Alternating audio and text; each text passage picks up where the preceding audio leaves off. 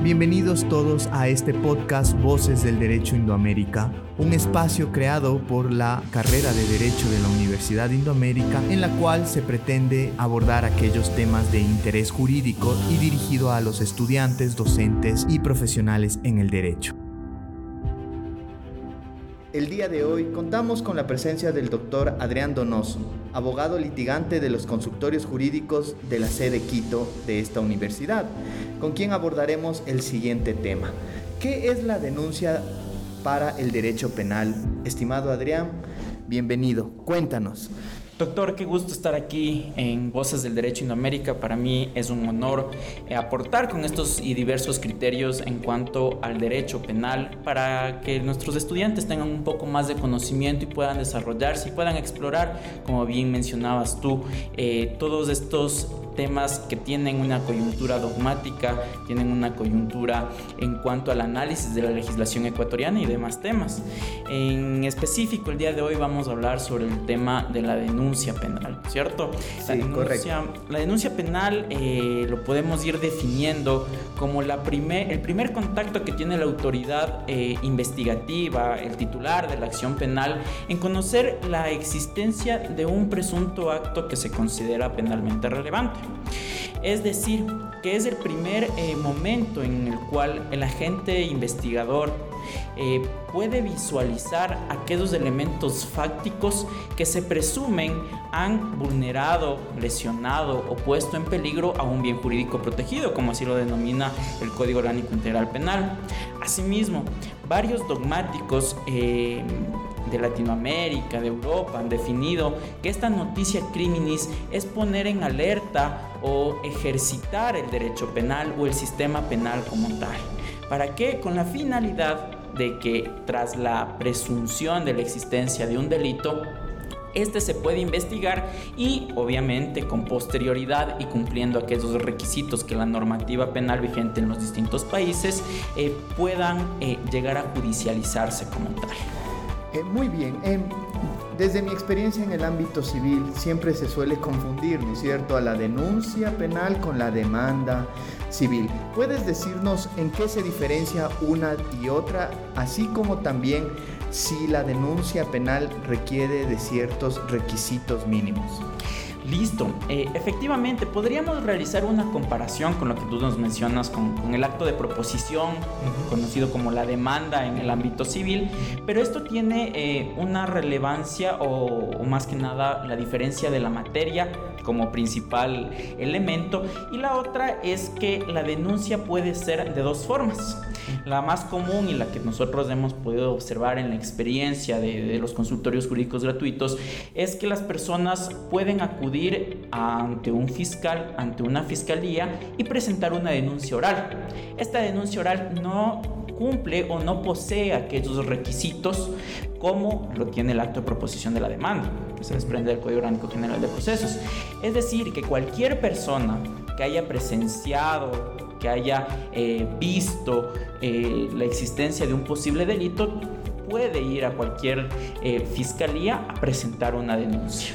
Entonces, de lo que tú nos manifiestas, se sugeriría, o más bien dicho, se induce de que existe una legitimación activa amplia. ¿Cualquier persona puede presentar una denuncia? Efectivamente. Todos los ciudadanos tenemos la obligatoriedad de denunciar si estamos o presenciamos un delito. Ojo, hay ciertos eh, sujetos que tienen eh, o, que se revisten de una obligatoriedad como tal, como podemos ver los servidores públicos, tienen la obligatoriedad de denunciar eh, un acto que se presume penalmente relevante, como también los médicos o distintas personas que sí tienen la legitimación activa delimitada como tal, pero en sí, en la normativa ecuatoriana, cualquier persona puede presentar una denuncia. Muy interesante. Y cuéntanos un poco de los requisitos. ¿Existe o no requisitos de procedibilidad de una denuncia? Efectivamente, te comentaba, nosotros en el país y en la legislación eh, tenemos dos tipos de denuncias. La denuncia oral, como te digo, es la más común y la que más se utiliza en todo el, el, ámbito procesal penal. Y la segunda, que es la denuncia escrita. De la denuncia escrita se presume la existencia y es más, el artículo 430 del Código Orgánico Integral Penal prevé aquel eh, no requisito requisito, pero sí el contenido que debe tener la denuncia escrita como tal. Ok, ¿qué requisitos existen? Eh, tenemos unos requisitos bastante generales como tal, que, son tres.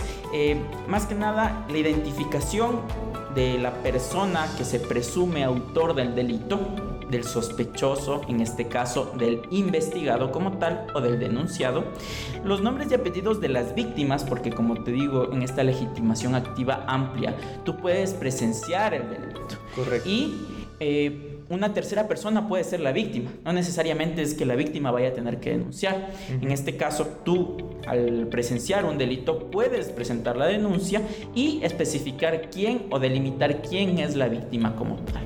Y por último, el, numeral 3 del artículo antes invocado nos menciona sobre las, todas las indicaciones y circunstancias que pueden em, hablar o dilucidar que este es un acto penalmente relevante, en sí una teoría fáctica pequeña que denote la existencia de que el acto o omisión cometido por la primera persona, es decir, el, autor, se subsume en alguno de los, de los eh, tipos penales que, encontramos en el catálogo de delitos del, del Código Orgánico Integral Penal. Muy bien, y una vez que el fiscal toma conocimiento eh, ¿qué actividad realiza? ¿Realiza una especie de calificación, tal vez como ocurre en un proceso civil? ¿O qué procedimiento continúa una vez que se presenta una denuncia, sea oral o escrita?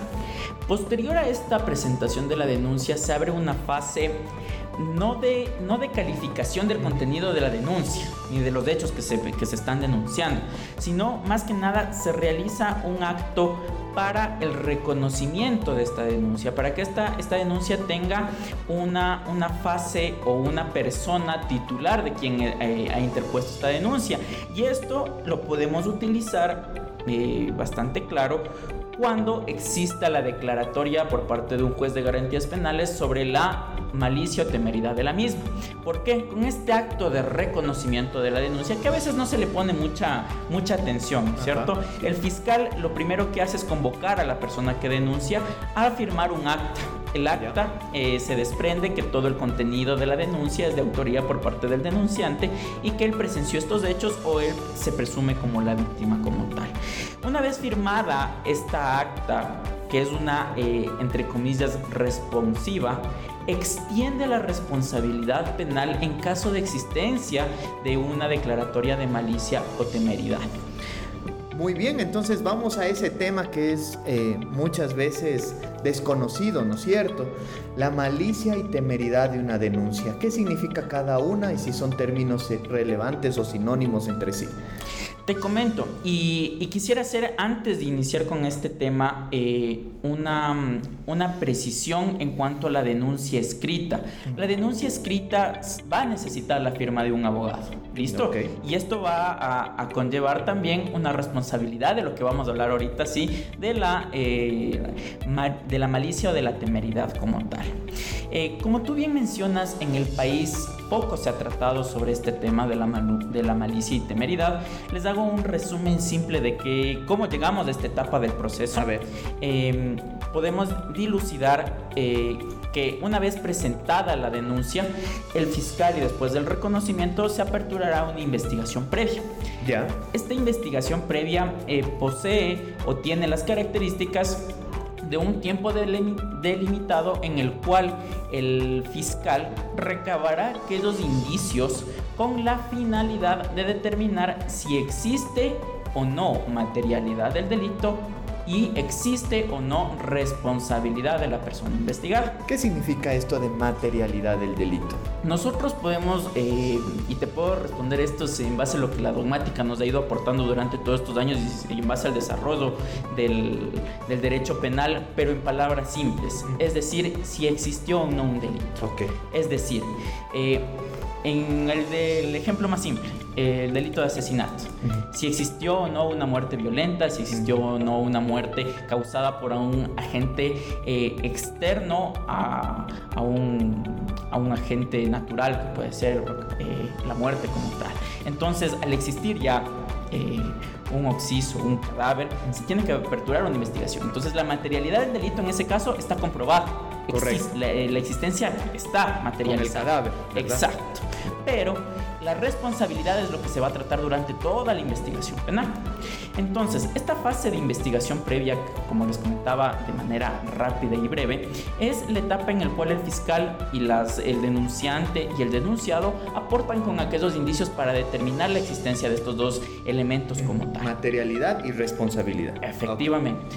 Posterior a eso, el fiscal, culminado el tiempo eh, de, de la investigación, puede determinar dos cosas. Uno, la existencia del delito o la no existencia de un delito. O la no existencia del responsable del delito, porque puede ocurrir. Puede determinarse que, eh, y también recaemos en esto, ¿no? Que las denuncias orales eh, puede decir, sí, yo vi que, que, que, le mataron, pero no sé quién es. Hay una ausencia del, del autor, del cómplice, del coautor del delito. Entonces, toda esta fase de investigación apegado a los agentes investigadores de la policía judicial y de todo el eje investigativo que, que, que conlleva el, el, derecho penal, buscarán obtener estas respuestas a la investigación. Cuando el fiscal sienta o evidencia del expediente del cuaderno procesal que existan todos los elementos necesarios para imputar un delito, tenemos la primera fase ya de formulación de cargos. Es decir, ya se termina esta etapa preprocesal de la investigación y se pasa ya a una etapa judicial, porque ya lo conocerá un juez de garantías penales y posterior a ello seguiremos eh, analizándolo en otra, en otra oportunidad, estimado doctor, eh, la, la, el ámbito del proceso penal como tal. Pero en sí, la no existencia de un delito uh -huh. conlleva también a que el fiscal solicite a un juez de garantías penales el archivo de la investigación previa. ¿Listo? Okay. Con el archivo, cumpliendo a, a, aquellas, aquellos presupuestos legales que el mismo Código Orgánico Integral Penal prevé para, estas, para esta forma de, de cerrar esta investigación, una de ellas es la no existencia del delito. Entonces aquí es donde se abre el debate para analizar la existencia de malicia o temeridad de una denuncia. ¿En virtud de qué? De que si bien es cierto la solicitud de archivo tiene que estar como todo acto de una autoridad pública debe estar motivada, Correcto. debe existir eh, todos los fundamentos fácticos y jurídicos para la determinación de la no existencia de un delito. Uh -huh. Posterior a eso, el, el, juez de garantías penales dará tres días plazo al denunciante y al eh, investigado para que se pronuncien en cuanto a esta petición, a esta, petición, a esta solicitud de archivo. El, Unas preguntas que te tengo. ¿Solo el juez puede determinar el archivo de una investigación previa? Efectivamente. Okay. La competencia recae sobre el juez de garantías penales, sobre el, el, el, ente jurisdiccional, con la finalidad de no vulnerar el derecho de quién? De la víctima y también eh, proteger el derecho del investigado. ¿Por qué te digo esto? Porque si bien es cierto, pueda que existan los elementos, pero se feneció el tiempo de, de investigación. Uh -huh. A eso, el denunciante o la presunta víctima so, eh, se negará a la solicitud de archivo Obviamente. y lo que el juez de garantías penales es resortear esta decisión en un fiscal provincial uh -huh. de, de aquella provincia para que evalúe si existen los elementos y de ser el caso proceda con la formulación de cargos. Oh. Y garantice el derecho del Porque en esta fase, de, en, esta, en este periodo de oportunidad que nos da de los tres días, el investigado puede sustentar la existencia de la malicia o de la temeridad. ¿En cuanto a qué? Fundamentándose claramente en, el, en, el, en la causal de inexistencia del delito, que durante toda esta fase de investigación previa le hicieron comparecer eh, de manera innecesaria. Efectivamente. Entonces, ¿cuál es la diferencia entre malicia y temeridad? La malicia y temeridad es una línea bastante delgada en la cual... Eh, eh, podemos tratar como tal, ¿cierto? La malicia la determina la, dogmática, perdón, la jurisprudencia española eh, como un ejercicio de ocultamiento de, o de falsedad en la teoría fáctica presentada en la noticia del delito, es decir, en la denuncia. Yeah. La carencia de veracidad de los argumentos presentados por la parte, el, el legitimado activo en esta, casa, en esta el causa, denunciante. el denunciante, y la, la imposibilidad de comprobar estos hechos. ¿Listo? Y la temeridad es el conocimiento de la inexistencia del delito, pero aún así interpone la denuncia. Si bien es cierto, uh -huh. nosotros en este caso la dogmática y la, y la jurisprudencia, perdón, nos habla sobre la em, obligatoriedad, o, sea, obligarle a la otra parte a litigar aún sabiendo que no existe un delito.